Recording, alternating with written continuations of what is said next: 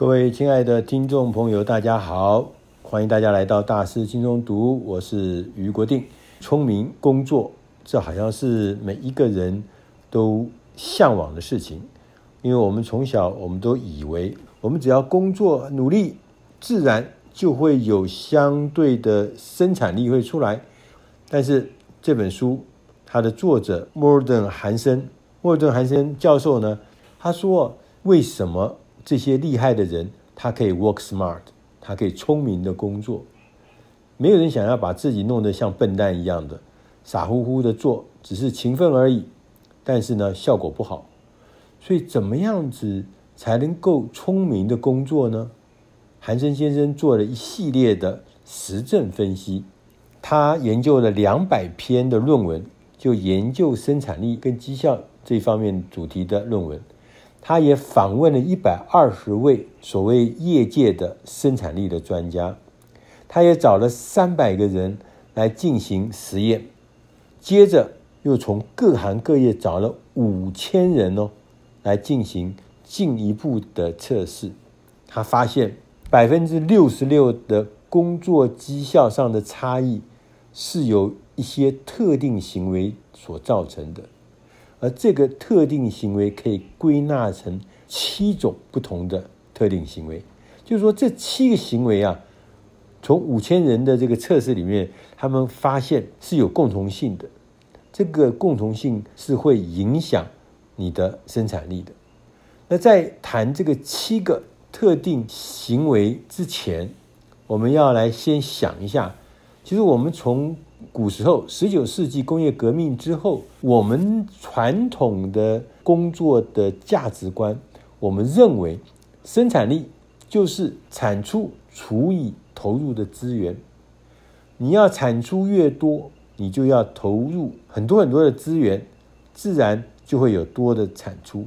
但是呢，这个产出如果大了，自然生产力就会高了。看起来呢，生产力等于。产出除以投入资源，这样子的比例是我们大家都认为很简单，但是就是我们传统肯定的，这就是生产力的来源。但是现在在二十一世纪，我们发现，在古时候的那一套方法，在现在看起来好像已经不一样了，因为环境的不一样，所以我们达成了我们当时设定的目标，这就是生产力的定义。作者说不是，韩森先生说，现在的生产力里面，你必须要更改，你要专注的不是生产力，你专注的是增加价值。他说，价值是什么呢？价值是别人从你的服务身上得到的好处乘以品质，再乘以效率，这就是价值的产生。讲到这一段呢，其实我心里有很多的感触，就是我们以前过去就拼了命的工作，生产的数量达到了，我们就想这就是对了。譬如说研究论文，你要在什么时候写出一个研究论文，然后去学术期刊上面投稿，所以这里的目标。那写一个什么主题呢？主题是说可能是介绍一个癌症的药，去研究这个事情，把它变成一个论文，然后寄到期刊去。我想请问。我们过去的传统的想法认为，生产力就是把那篇论文写完，刊登在期刊上面登出来，这就是我的生产力。现在不是，现在呢是要把价值带进去。你做的研究到底是一篇、两篇、三篇不重要，重要是你的研究的结果里面的那个研发的那个药到底对病人有没有好处，到底有没有疗效。如果你最后做的研究是一个没有功能的、没有疗效的，那就没有人因为你的这个研究得到好处，所以你就没有价值。哪怕你写了一篇、两篇、三篇、再多篇，那也是零的。所以重要的事情是要获得价值，不是我们传统的所产出了多少。后面的七种行为就是跟创造价值。其实是有密切的关系。韩森教授说，首先有三种行为，这三种行为呢，是为了创造价值而全心投入，不断的精益求精。哪三件事？第一个你要决定优先次序，选定之后要坚持到底，而且一定要拿出最佳的成果，得到最佳的表现才放手。第二个行为，你要把重点放在创造价值，而不是完成目标。第三个行为是要建立学习的回圈，譬如说，我们从评估成效开始。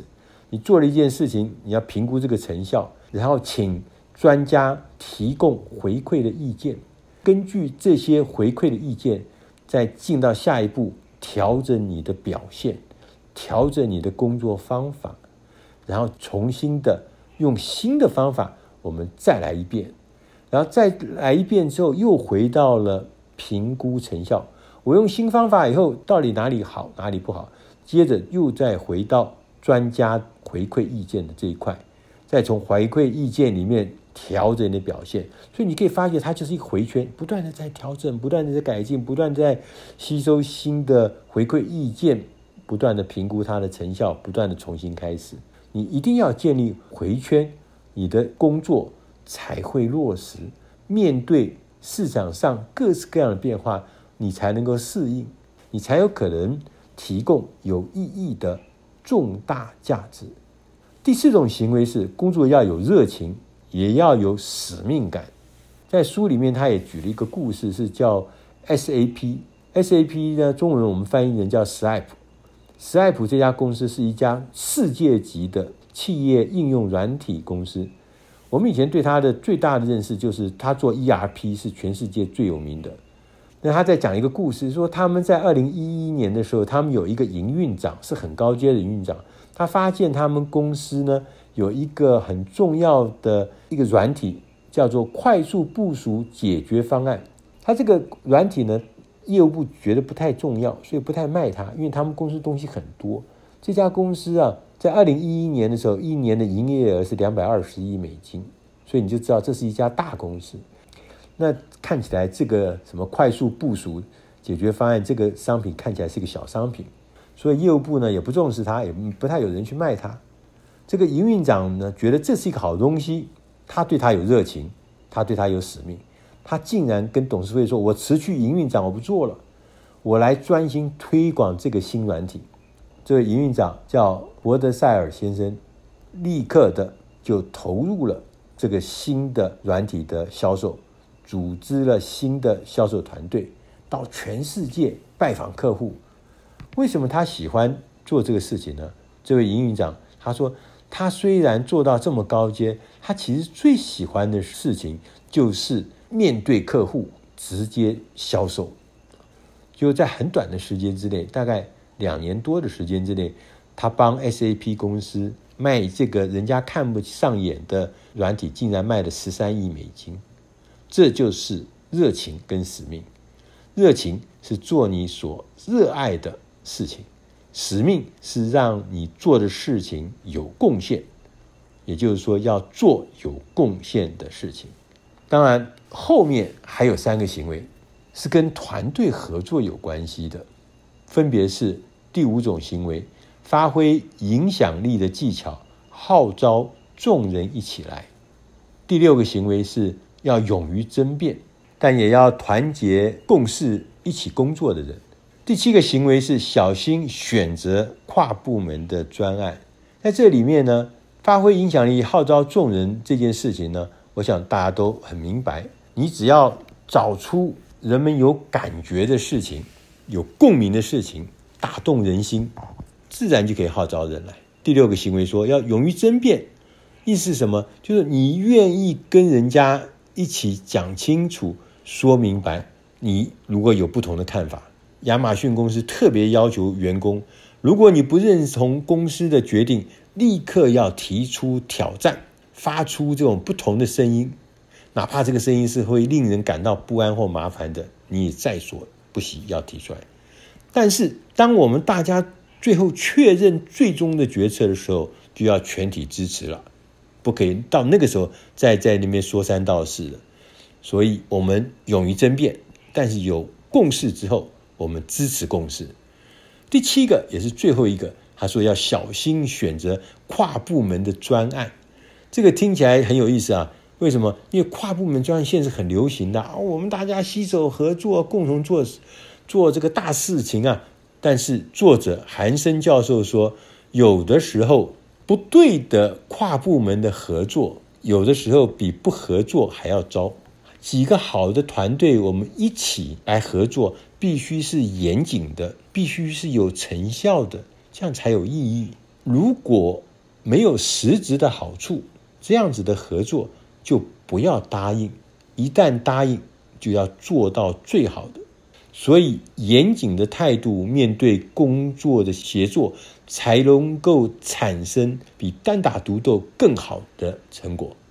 这本书的作者。韩森教授呢，他在最后的时候说：“他说我们常常以为兢兢业业、不屈不挠就能够出头天，就可以变成超级巨星。那我们以为那些出人头地的人有今天的地位啊，是因为他比其他人都勤奋。其实这些概念效果是有限的。通常我们超过一定的门槛之后，多努力是不会带来更好的成效。”表现最好的人，靠的不是埋头苦干，而是靠聪明的工作。他们专心做好仔细率选出来的优先事项，让自己的工作创造最大的价值。以上的内容是出自《大师轻松读》第六百八十三期，希望对你有帮助。谢谢，再见。